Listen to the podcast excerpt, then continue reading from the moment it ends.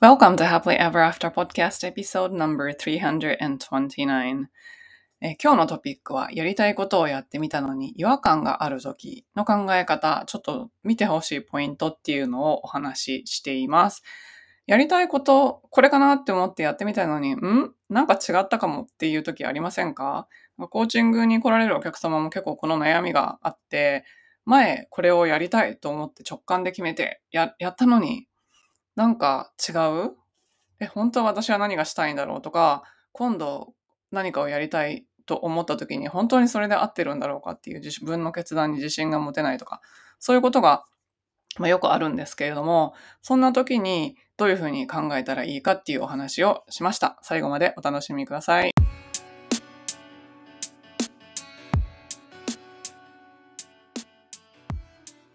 こんにちは。キャリアとビジネスのサクセスコーチ、吉川ゆりです。私は使命や人生の目的とつながって自分の人生を最大限に充実させたいと思う女性のお手伝いをしています。このポッドキャストは今もやもやしていたり、今の状態にはある程度満足しているけれど、もっと大きなこと、次のレベルで何かできるんじゃないかなと思っている女性のヒントになればという思いで配信しています。私たちは一人一人素晴らしいギフトをもらってこの世に生まれてきました。そのギフトを活かすことによって、パズルのピースみたいにこの世の中で自分なりの役割を果たすことができます。内面の世界を良くしていって充実させることで、私たち一人一人が現実を変えていき、周りの人、世界にもいい影響を与えていくことができます。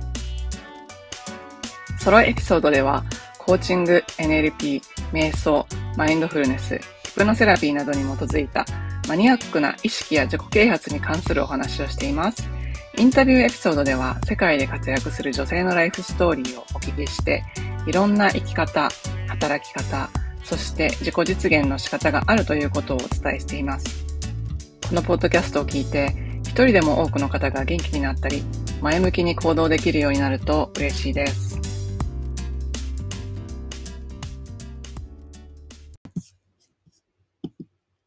このポッドキャストをお聞きになっているあなたは、人生でちょっと立ち止まって、自分のことを考えてみたいとか、自分を変えてみたいとか、何らかの形で今までとは違った知識や考え方を知りたいという望みがあるのではないでしょうか。もしこのポッドキャストがお役に立てているなら、ぜひ Facebook で私が運営している女性限定無料のメンタリングコミュニティ Happily Ever After 未来デザインにもご参加ください。ほぼ毎週トレーニング、ライブやゲストをお招きしてのトークなどをやっています。学んだことをアウトプットしたい。直接私に質問したいという方のご参加もお待ちしております。ご参加はショーノートのリンクからどうぞ。こんにちは。キャリアとビジネスのサクセスコーチ、吉川ゆりです。えー今日のトピックは、やりたいことをやってみた時に違和感があるんだけどどうすれば？っていうご質問にお答えしていきたいと思います。えー前回に引き続き、えー私の運営している無料 Facebook グループコミュニティ Happily Ever After 未来デザインの中でいただいたご質問です。えこのコミュニティの中では毎週フリーのトレーニングをしてますので、まあ、ほぼ毎週ですね、フリーのトレーニングをしていて、えっと、実は時々ゲストもお招きしてワークショップとかしていただいたりとかしているので、まあ、そういうことに興味があって、まあ、この番組をずっと聞いていただいていて、もっといろいろ知りたいなっていう方、それから同じような思いを持ってる方たちとネットワーキングとかしてみたいなっていう方は、ぜひそちらの方もご参加ください。ショノートのリンクから参加申請をしていただけると嬉しいです。まあ、女性限定です。はい。ということで、今日はですね、やりたいことをやってみたときに違和感がある。まあ、やりたいことが見つからないっていう人も多いし、やりたいことをやってみたんだけど、なんか違う、だからやめるみたいな人も多いんじゃないかなって思うんですよ。で、今回はやりたいことをやってみたんだけど、違和感があるときはどうしたらいいですか？っていうことですね。で、これ、まず一番最初に考えてほしいのが、そのやりたいことっていうのが本当にやりたいことなんですかっていうことなんですけど、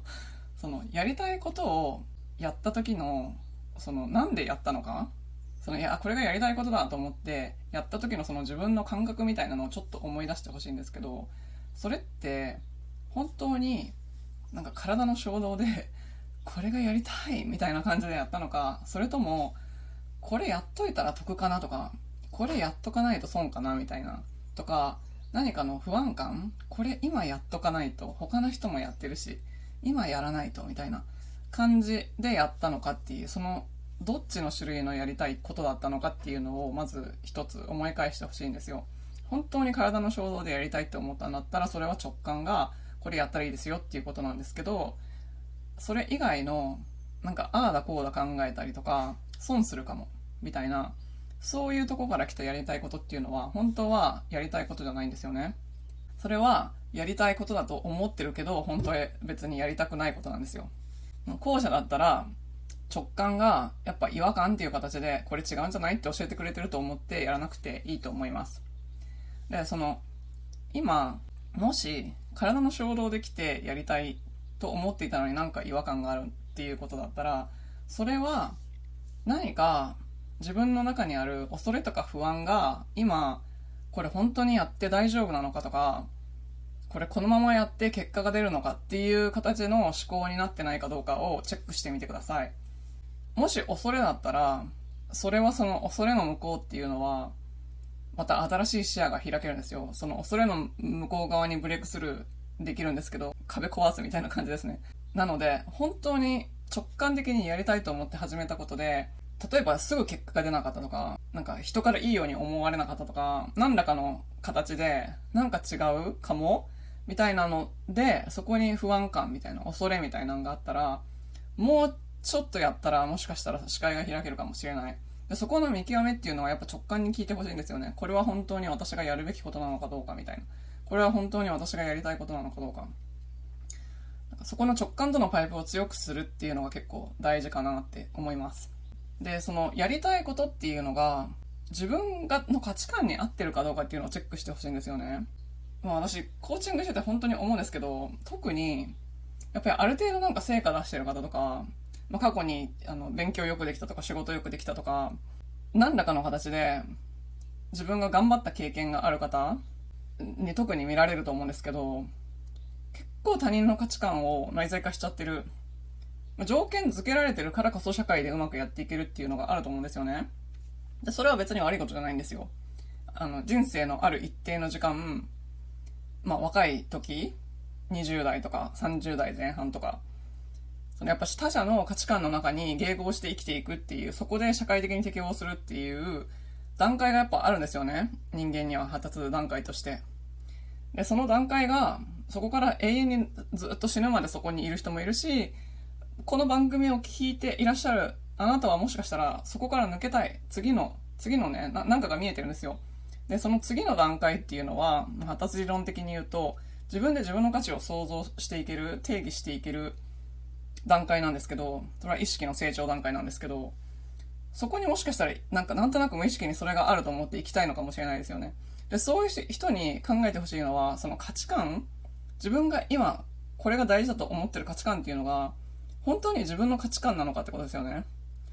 もしかしたらそれは他人から植え付けられたものかもしれないんですよ。でこの他人から植え付けられた価値観っていうのはすごい強固なんですね。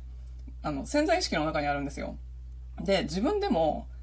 よく分かってないから、これをどうやって自分で分かるようにするかって言ったら、やっぱ書いていくっていうのが一番早いんですね。まあ、書いていくか、コーチングとか、カウンセリングとかもそうかもしれないですけど、人に質問してもらうことによって自分の、自分を俯瞰して見れるようになるので、そこからどんどんこう自分の本音とかが出てきやすくなるんですけど、まあ、そういった形で何らかの形で俯瞰して自分の奥深くに眠ってるなんか価値観みたいなのがあるんですけど、それが本当に自分の価値観なのか人の価値観なのかっていうのをちょっと分けて考えるっていうことをしていく必要がある。なので、コーチングに来ていただいたお客様にいつもやっていることは、え無意識の価値観を出すエクササイズみたいなのがあるんですけど、価値観を出していって、これが自分は大事だと思ってるんだけど、それが本当にポジティブなエネルギーの価値観なのか、ネガティブなエネルギーの価値観なのかっていう感じで、ポジティブ、ネガティブ度合いを出してもらうんですね。で、そうすると何が起こるかっていうと、やっぱり本来の自分っていうのをどんどんまあセッションとかで見つめていったときに、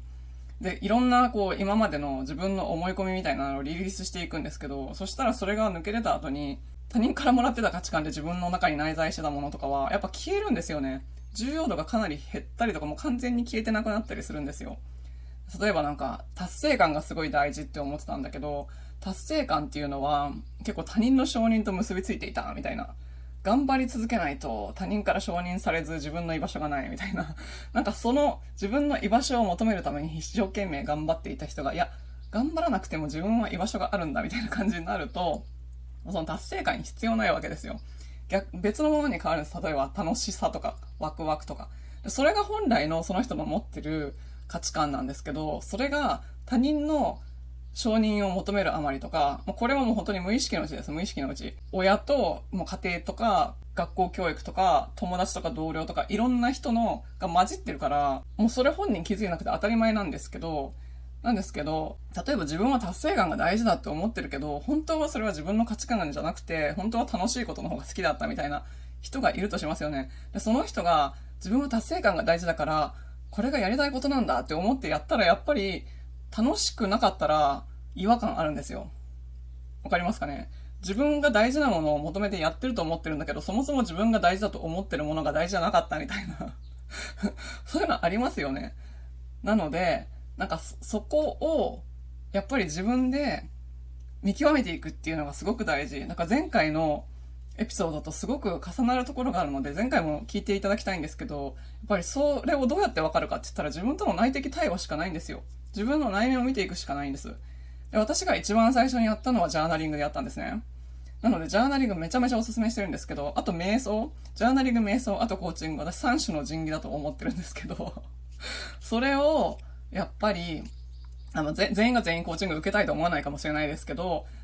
あの、受けたくなかったら、えっと、ジャーナリングと瞑想は一人でできるので、ぜひ試していただきたいなって思います。はい。で、ジャーナリングのやり方わかんないっていう方は、あの私、ジャーナリングの無料テンプレートもプレゼントしてますので、ショーノートのリンクからご覧ください。で、ちょっとやってみて、そしたら、